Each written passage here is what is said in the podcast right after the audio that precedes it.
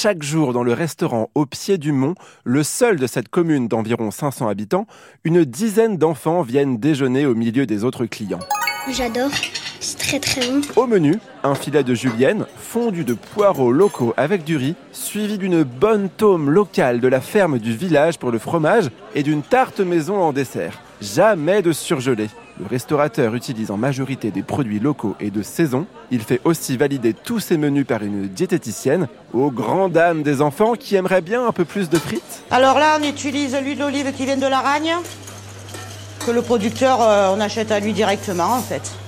Elle est très bonne. L'école du village accueille une quinzaine d'enfants en CM1, CM2. Les autres classes sont installées dans des villages aux alentours. Pour les enfants d'Auxelard, cette initiative est un soulagement. Avant l'ouverture du restaurant, ils mangeaient des plateaux repas préparés par une société de restauration collective. Pour le maire du village, cette démarche est triplement gagnante. Déjà parce qu'elle n'explose pas son budget. Chaque déjeuner est facturé 7,15 euros par le restaurateur. 3 euros sont payés par les parents, le reste est à la charge de la commune. Au final, cette solution coûte 20 centimes de plus par repas que l'ancienne formule avec la cuisine centrale. Là, il n'y a pas de gâchis ou pratiquement pas. Ils goûtent. S'ils n'aiment pas, on les force pas. Du coup, ils mettent de côté.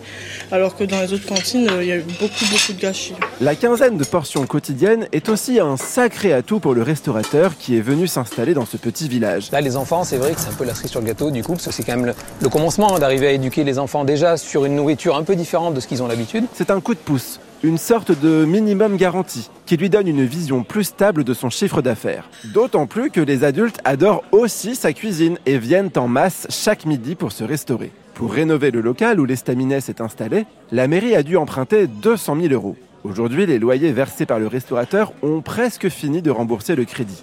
La mairie a donc pu aider un commerce à s'implanter et a réussi à financer intégralement son opération immobilière. Vous habitez un petit village et vos enfants mangent des plateaux tout préparés à la cantine Pourquoi ne pas vous inspirer d'Auxelard Faites un tour de table avec votre équipe municipale et s'il n'y a pas de restaurant dans votre commune, parlez-en à l'association 1000 Cafés, spécialiste de l'installation de commerces multiservices dans les petites communes. Vous verrez, cantines et restaurants peuvent vraiment faire bon ménage.